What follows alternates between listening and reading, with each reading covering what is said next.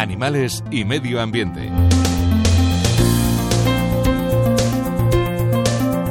Desde hace unos días mm, he sido consciente de lo que influye en las personas sin hacer ninguna cosa mala en la supervivencia de algunas aves y mm, ha sido a largo plazo, yo no he sido consciente hasta hace muy poco y de repente me dado cuenta.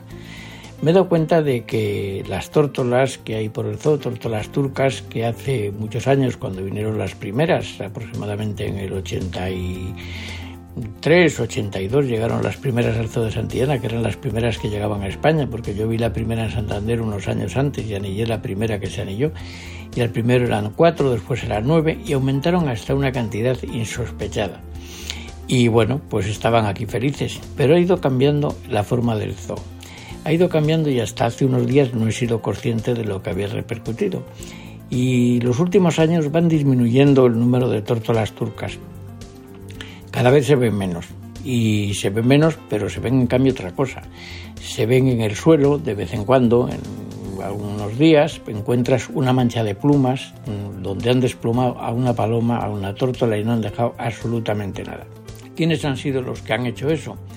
Pues los Azores, pero yo no he sido consciente de lo que atrae a los Azores el zoo, porque se ha ido convirtiendo poco a poco en un bosque, ahora tiene una densidad de arbolado muy grande, han crecido muchísimo y se ha convertido en el paraíso para un azor, un bosque lleno de tórtolas y con comida para las tórtolas, con lo cual ha sido una fuente de atracción que este año nos ha dado dos mm, alegrías, mm, porque no han sido disgustos, de que un azor se ha equivocado, un azor joven, y se ha metido en un palomar del zoo y se ha comido una paloma y no ha sabido salir.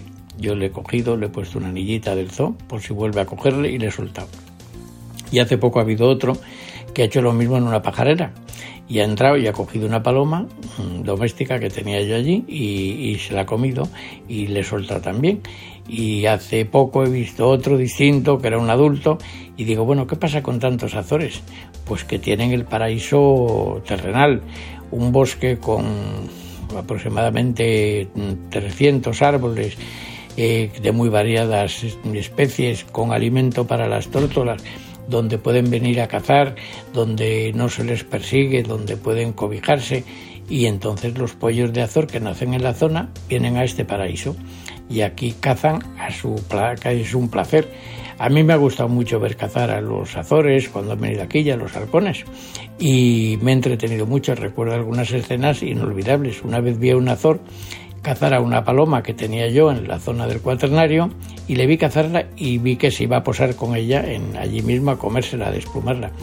Y subí de puntillas, es una loma, y me fui asomando poco a poco, poco a poco, y en eso le vi en el prado limpiando la paloma, quitando las plumas como un loco, y, en cuanto me vio salió volando y se llevó la paloma y se la fue a pelar a otro sitio.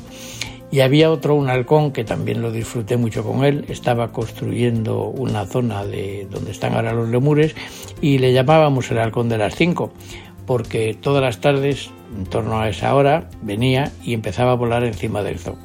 Y si volaba una tórtola o volaba una paloma, daba un picado y hacía un picado espectacular.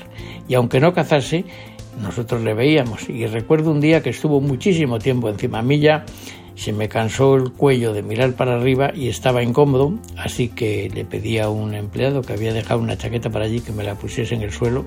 Me tumbé en el suelo, la utilicé de almohada y estuve mirando al azor con los prismáticos desde allí, digo al halcón, como 20 minutos que en que sobrevoló el zoo y al final se fue con las manos vacías, en su caso con las garras vacías.